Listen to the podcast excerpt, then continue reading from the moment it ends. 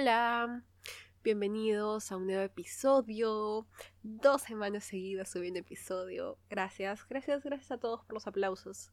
Este, voy a continuar haciéndolo, no se preocupen. Mi nombre es Melissa y ya saben que esto es que los dioses hicieron qué. En el episodio de hoy vamos a ver una historia de terror. Puede ser visto, creo que muchas de las historias eh, griegas son vistas como historias de terror. Esta particularmente a mí me dio náuseas eh, mientras la escribía. Porque es un tema, o sea, mm, no sé, no se, las, no se las puedo spoilear, pero le voy a decir solamente que involucra alguna escena de Juego de Tronos, pero no les puedo decir qué escena, sino también va a ser un spoiler. Lo que sí les voy a decir es que em, era una historia que yo había leído cuando era pequeña. Tenía un libro que las contaba así como cuentos, todo bonito. En ese tiempo me sorprendió, me pareció horrible, pero después de haber leído la versión original, supongo que es la de Ovidio, me pareció aún más horrible. Entonces, esa es una advertencia seria.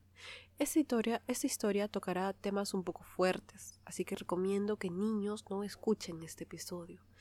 Además, em, si tienen algún tipo de, o sea, si son sensibles a este tipo de temas, les recomendaría también que, que, tengan cuidado. Yo sé que algunos van a decir, esta historia no estaba tan mala, no está tan fea, pero a mí personalmente sí un poquito me chocó, así que todo con cuidado amigos, no quiero que se pongan mal.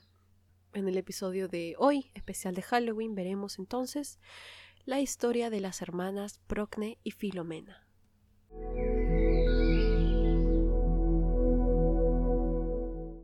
Esta historia va a empezar con un rey ateniense de nombre Pandeón. Pandeón tuvo dos hijos, Butes y Erecteo, además de dos hijas, Procne y Filomena. La mayor de ellas, Procne, era descrita siempre como una joven dulce y hermosa. Un clásico. Todas las chicas a las que les pasan las cosas terribles son descritas así. Resulta que Procne estaba casada con un héroe griego de nombre Tereo, quien venía de Tracia. Como es común en estas historias, parece que este Tereo había ayudado al rey Pandión en una guerra contra el rey de Tebas, Labdaco. ¿Y cuál fue su recompensa? Obvio que su hija Procne. Bueno, así Procne y Tereo se fueron a vivir felices y contentos a Tracia, dejando atrás la casa de su padre y también a sus hermanos. Tiempo después, la pareja tendría un hijo al que nombrarán Itis.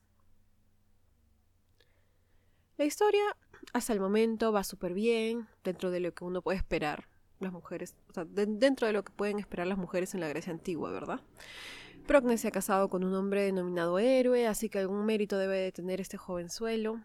Es un rey además, así que bueno, no le falta nada. Encima de todo eso tuvieron a un hijo bello, etcétera, etcétera. El cuento de hadas y todo, ¿no? El tiempo pasa y Procne empieza a extrañar cada vez más y más a su hermana Filomena. Era su confidente, su amiga, su pataza, extraña con quien chismear, así que todos los días le rogaba a su esposo, por favor, por favor, ve a Atenas y pídele a mi padre que deje a Filomena pasar una temporada con nosotros. Así, día y noche, hasta que Tereo acepta. Tereo viaja a Atenas y conversa con Pandión, para que permita que Filomena viaje a Tracia. Son amigos con el rey, así que este no toma mucho tiempo hasta que es convencido por el segundo. ¿Por qué razón no permitiría que las dos hermanas se reencuentren? ¿Que sus dos hijas pasen tiempo juntas? Ninguna. Así que permite que Filomena viaje junto a Tereo hasta Tracia. Filomena prepara sus cosas y sale al encuentro de su cuñado. Y cuando Tereo la ve. Tereo se obsesiona con ella. La ve tan hermosa, mucho más que su hermana, piensa, y desarrolla esta obsesión enfermiza hacia la joven.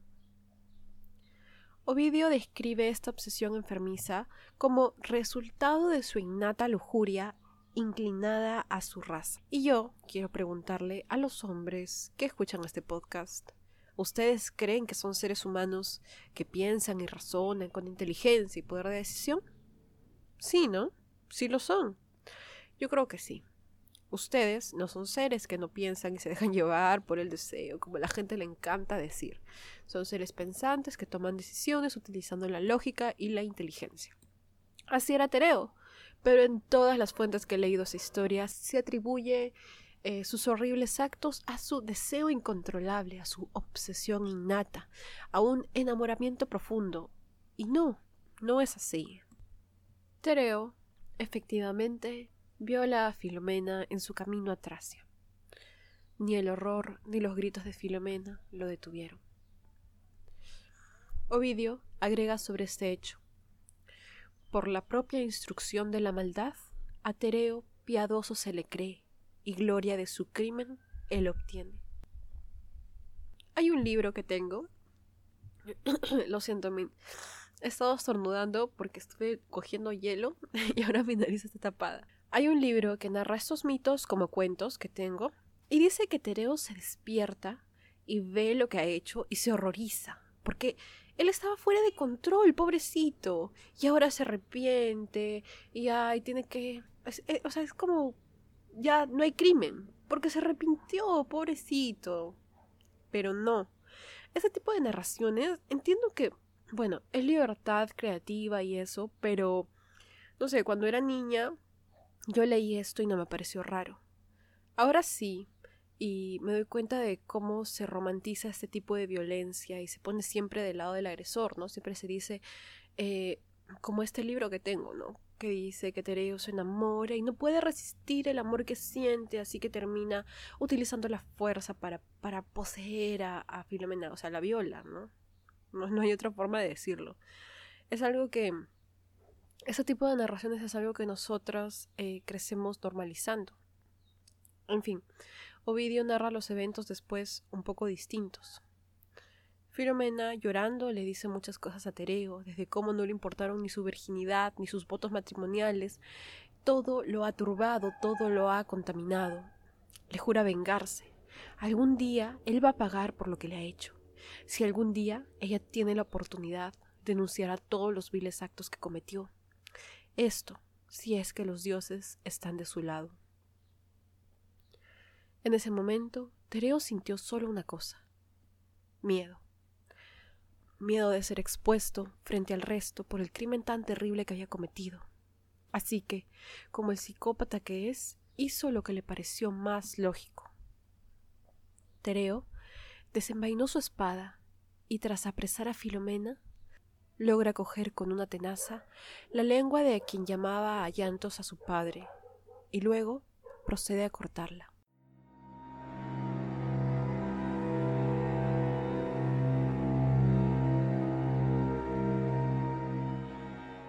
Tereo regresa impune a Tracia, en donde Procne le pregunta por su hermana, su amada hermana. ¿Qué pasó con ella? Ovidio narra.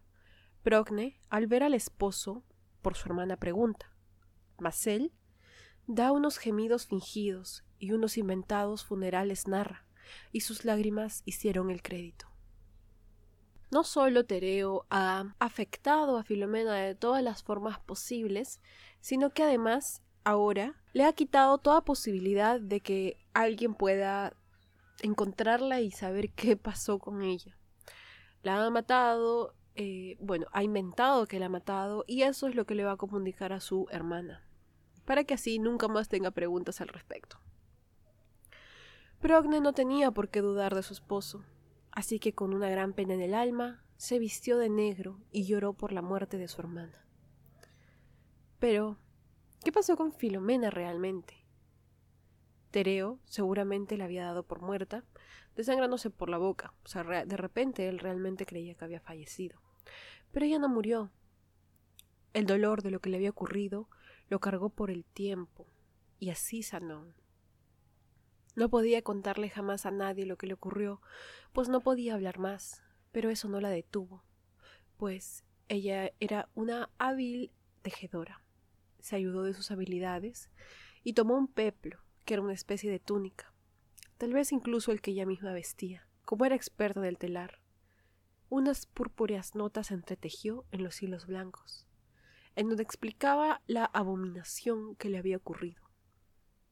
Cuando terminó, logró encontrar a un esclavo a quien convenció de ayudarla. Este esclavo entonces fue en busca de Procne y le entregó el peplo bordado.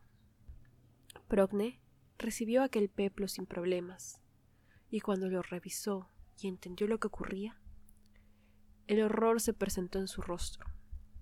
Ovidio dice, el dolor su boca reprimió, y palabras bastante indignadas a la lengua que las buscaba faltaron, y no entregó tiempo a llorar, sino que se lanza a destruir todo lo piadoso y lo impio, y en la imagen lo único que ve es el castigo. En verdad, me gusta un montón cómo está escrito este párrafo. Habla de cómo no emitió sonido frente al dolor, que le faltaron palabras para expresar el horror que sentía, pero que no perdió tiempo llorando, no quiso entregar tiempo a llorar, sino que se decidió olvidar todo lo que significa la piedad y la misericordia, la compasión, y lo único en lo que podía pensar, lo único que podía ver, era en la venganza, en el castigo. Durante esa época ocurrían por ahí los sacrificios trianales de Dioniso, y por la noche Procne sale de su casa. Se cubre la cabeza con vid y lleva un par de armas. Una vez más, citando a Ovidio, precipitándose por las espesuras de la multitud, acompañada por las terribles furias, quienes iban agitadas del dolor que se siente, terrible Progne avanzaba. Progne caminó y caminó hasta que llega a los establos que eran tan inaccesibles, y después de rebuscar un poco, logra encontrar a su amada hermana. Intenta estrecharla, pero no puede mirarla a los ojos todo lo que ha sufrido por ese hombre que solía amar. Pronto, solo ira.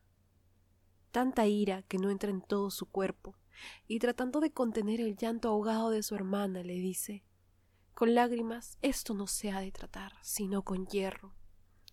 Para toda abominación yo, hermana, me he preparado. Cuando con antorchas estos techos reales yo creme, a su artificio echaré a Tereo en medio de las llamas, o su lengua, o sus ojos y los miembros que a ti el pudor te arrebataron, con hierro le arrancaré, o por mil heridas su culpable aliento le expulsaré. Para cualquier cosa me he preparado. Mientras termina de decir esas cosas, de alguna forma, Itis, hijo de Procne y Tereo, se aproxima y lo único que Procne, desquiciada por la ira y el dolor, puede decir es Ah, qué parecido eres a tu padre. Lo que sigue a continuación es terrible. Esta es una advertencia para todo aquel que desee tal vez dejar de escuchar. Definitivamente, niños no deberían de estar escuchando esto. Citando a Ovidio, Procne coge a Itis, cual tigresa con cría lactante de una cierva por las espesuras opacas. Y él, teniéndole sus manos y, clamando Madre, Madre, y su cuello buscando, a espada quiere Procne, por donde al costado del pecho, y la garganta con hierro le tajó, y unas partes bullían en los cabos calderos, otras partes en los asadores chirrían. Procne ha asesinado a su hijo. No solo eso, sino que eso es un poco macabro de explicar, pero básicamente ha cortado en varias partes a este hijo y ha lanzado a los calderos algunas y otras a los asadores. Ovidio continúa esta narración diciendo con estas mesas acoge la esposa al ignorante Tereo y mintiendo retira a los sirvientes y cortesanos, pues este sería un sacrificio solo merecedor para el rey. Prepara un festín, le dice a los sirvientes que solamente el rey puede participar de éste, y así sirven la mesa. Él se sienta y disfruta del festín en su trono alto, y feliz por la comida que acaba de consumir, con ánimo llama a traer a su hijo. Ovidio continúa. Disimular no puede sus crueles goces Procne, y ya deseosa de erigirse mensajera de su propia calamidad, dice Dentro tienes a quien reclamas. Alrededor mira él, y donde esté pregunta. Mientras lo busca y de nuevo lo llama, y al no encontrar rastro de su hijo, se abalanza sobre Procne pero antes de que pueda hacer algo, ve a Filomena, quien le lanza la cabeza de Itis a la cara de su padre. El tracio, con un ingente alarido, las mesas repelió y a las víperas hermanas mueve del estigio valle y ora por sacar, abriéndose el pecho, los siniestros manjares de allí y sus engullidas entrañas arden. Ya llora y tomando su espada persiguió a las hermanas dispuesto a matarlas, pero en ese momento los dioses se apiadan de ellas. Sin embargo, el crimen tan terrible cometido en esa familia no quedaría impune, y Progne será convertida en un ruiseñor que canta sin nunca detenerse, Filomena en una golondrina de canto quejoso y corto. Tereo, por su parte, será convertido en un gavilán que perseguirá por toda la eternidad a Procne, convertida en ruiseñor. En Atenas, al enterarse de lo ocurrido, el desdichado rey Pandión, padre de Procne y Filomena, murió de dolor.